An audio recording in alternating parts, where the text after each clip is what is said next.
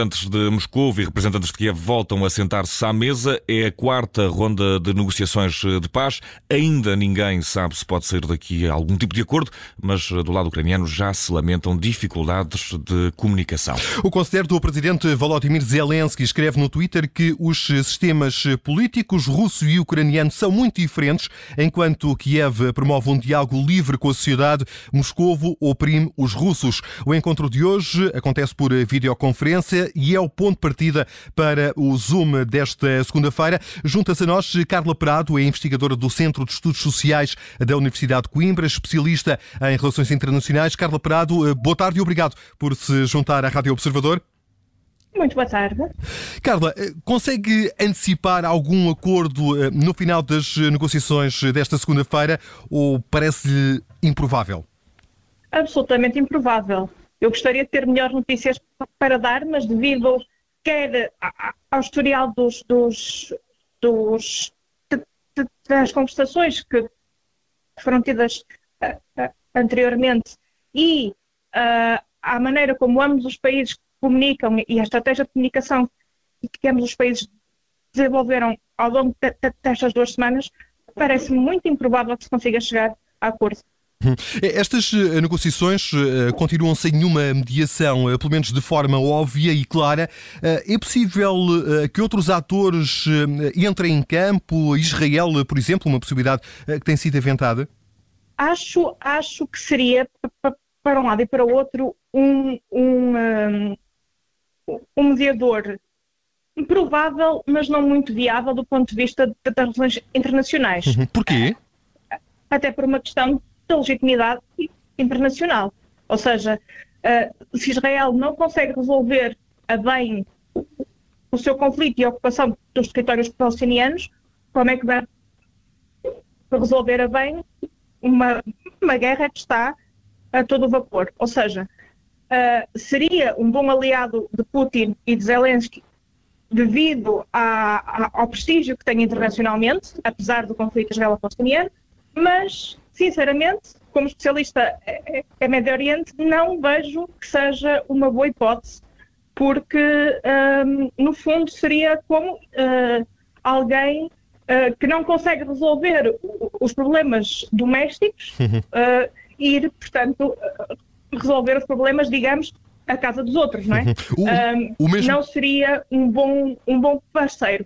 A outra hipótese que seria a Turquia não me parece também muito provável, devido ao envolvimento russo na, no caso sírio e também ao, ao, ao, envolvimento turco, embora a Turquia seja um grande parceiro do ponto de vista de armamento e militar, até tem um excelente exército e um, e um grande exército, mas não parecem aliados viáveis. A China, devido à sua ambiguidade, tem perdido uma excelente oportunidade de se afirmar internacionalmente, mas claro, por, por motivos ou ideológicos ou comerciais, porque eu acho que esta guerra é muito mais comercial, digamos, do que ideológica, não tem sabido aproveitar, portanto, o, as oportunidades que, se, que tem tido para mediar o conflito entre os dois países. E, portanto, que... para responder à sua pergunta, uh, são dois países que não se entendem à mesa das negociações, isto porque as, as exigências russas são completamente, do ponto de vista ucraniano, inaceitáveis, não é? O, o desarmamento total e, e, a, e a, a deposição de armas uhum. um, não se entendem os dois e não há ninguém que tenha legitimidade suficiente para uh, os sentar à mesa de, de negociações. Acho que os, os, Estados Unidos, para com Putin, não têm legitimidade, não são, não são vistos como um ator viável e, assim sendo, temos que procurar um bocadinho fora da caixa, não é? Uhum. Mas não há, neste momento, um ator que seja viável. E, e, poderia haver eh, alguma, na sua opinião, algum ator aqui eh, diferente, um outro intermediário que não seja propriamente eh, o, Talvez... o, desta ordem estabelecida até então, que possa entrar aqui e fazer a diferença nestas negociações? A Alemanha e a França têm se esforçado muito e temos que lhes dar essa, essa, essa benesse, digamos assim. E até, e até, que, até aqui o ponto de situação desse esforço está a ser frutífero? Não está, não. Como, como, como disse Macron e como disse Schultz, foi uma conversa muito difícil, a última conversa que tiveram com Putin, mas eu acho que são os únicos que estão a tentar, no fundo, evitar um mal maior, porque, porque os outros países, uh, com a desculpa, entre aspas, uh, da NATO e de não ser um território da NATO, estão basicamente a empurrar o conflito para os atores diretos em vez de construírem uma ponte ou, ou, ou um, um, ponto comum entre eles. Uhum.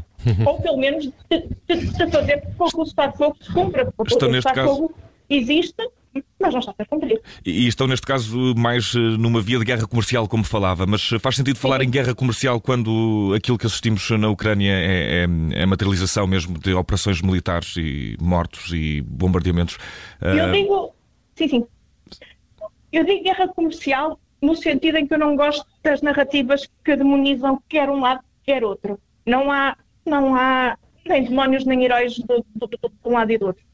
O que se, o que se o que se vê na televisão e o que se vê nas notícias é um custo humano horripilante, não é? Estamos a ver um, um fluxo de, de, de, refugiados como há muito tempo, ou, melhor, desde 2015, não víamos com a questão a síria. Uh, estamos a assistir a um tratamento completamente diferenciado por parte da União Europeia, e com isto não quer dizer que não se devam ajudar ou, ou, ou, ou não se deva prestar auxílio ao, ao, aos refugiados ucranianos, porque é um, porque é um dever de todos os Estados e um direito deles de, de procurar asilo, mas o facto é que a União Europeia fala como se nunca tivesse tido uma crise de refugiados antes e como se não tivesse fechado as suas portas antes. Não é? Uh, portanto, esta guerra é uma guerra comercial, Uh, não acho que seja. É, é uma guerra vista... comercial. Porquê que, porquê, que, porquê que diz isso? Porquê que faz essa afirmação? Qual é que é a natureza. Uh, eu, eu, costumo dizer que é uma guerra comercial porque afeta, não é? pela, pela, pela forma como afeta todos os outros países. Uh, a Ucrânia em si, não acredito muito naquelas, naquelas afirmações que dizem que a Ucrânia, a Ucrânia e a Rússia são, são o mesmo país e têm ligações históricas. eu costumo dizer que não, que não que basta o, o mínimo comum para toda a gente ser muito nacionalista, ou seja, uh, é verdade que a Ucrânia tem a legitimidade territorial e que as suas fronteiras foram, de acordo com o direito internacional, violadas pela Rússia, mas também acho que devemos, e tendo em conta uh, o, o, o grosso das sanções impostas à Rússia, e quando falamos à Rússia, não falamos, claro, das elites russas, falamos também da população uh, em geral.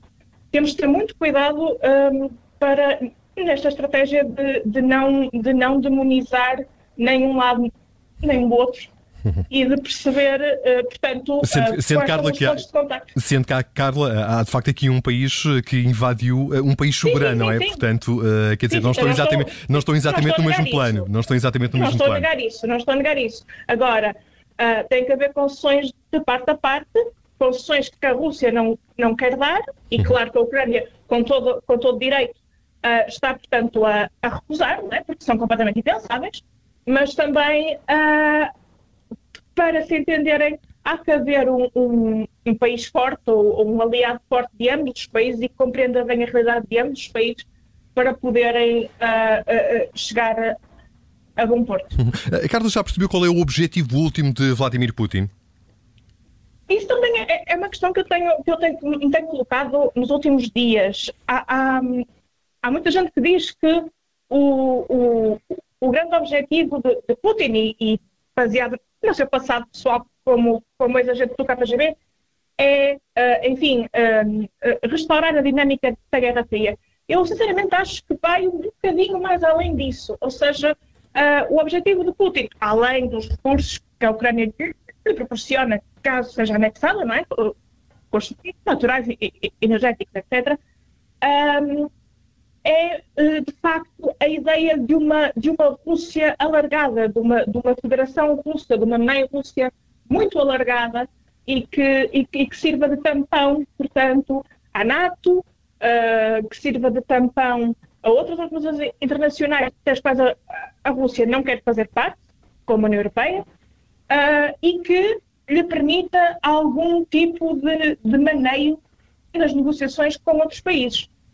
Agora, quanto mais Putin se aproximar de países da NATO, como é o caso de, da Suécia e da Finlândia, que tiveram o, o espaço uh, aéreo violado uhum. há uns dias, e da Polónia, que recentemente teve muito perto da sua fronteira, teve alvos bombardeados, uhum. quanto mais Putin se aproxima desse tipo de, de locais, mais difícil é para ele próprio manter-se, porque basta pôr, como se costuma dizer, a pontinha de um tanque num país da NATO, que a NATO é chamada a, a intervir.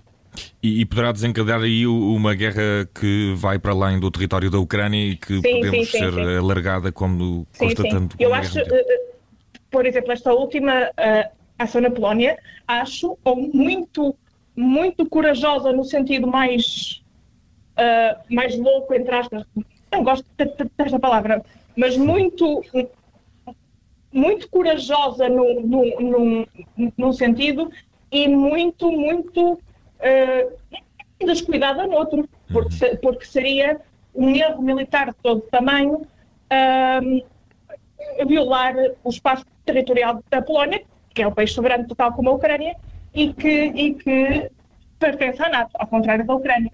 Só que também a verdade é que Putin, do ponto de vista diplomático, não tem sido muito, muito astuto, porque, de facto, uh, tudo o que ele não queria, que era que a, que a Finlândia e a Suécia e a Ucrânia se juntassem à NATO ou à União Europeia, é o que está a acontecer. Pois, está a ter um efeito contraproducente. Tem, exato, exato. Está a virar-se o feitiço por outro feiticeiro.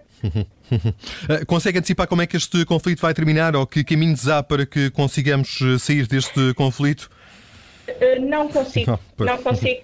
Não consigo porque é, é, é, um conflito que muda tanto a cada dia e que, e que não conhece, e, e, no fundo nós não conhecemos os limites do que, do que se, do, da força invasora, certo? Não sabemos, há, há, há um problema enorme numa guerra nos tempos que correm que é não saber a, a, veracidade de, de certos relatos, não saber até que ponto é que as notícias são confiáveis, uh, não saber até que ponto o que se passou, por exemplo, na Síria não terá servido de palco para Putin uh, ensaiar algum tipo de ataque militar ou ataque químico, que é infelizmente uma possibilidade.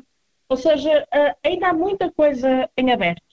O que eu sei é que aposto que Vladimir Putin não esperaria estar no dia de hoje ainda a falar sobre a Ucrânia ou a discutir como é que havia de chegar a Kiev. Estamos a falar do homem que, que invadiu e desmilitarizou a, a, a Geórgia em cinco dias. Uhum. Portanto, eu, eu, eu imagino que, que, para os russos que, que fosse um que um, enfim um, a hipótese de, de, demorar mais de duas semanas em guerra que, que, que nunca estivesse em cima da mesa. E, e, poderá também uh, trazer algumas uh, consequências uh, à, à, estratégia de, de Vladimir Putin, pelo menos nisso queremos acreditar. Carla Prado, Sim. investigadora do, do, Centro de Estudos Sociais da Universidade de Coimbra, juntou-se a nós neste Zoom para olhar para a situação na Ucrânia, com base também nas alianças possíveis de Vladimir Putin e ainda com olhos para o quarto dia de negociações, com mediações muito difíceis e para já inexistentes. Muito obrigado, Carla, por se ter juntado a nós aqui no Zoom da muito Rádio obrigado. Observador. Obrigado.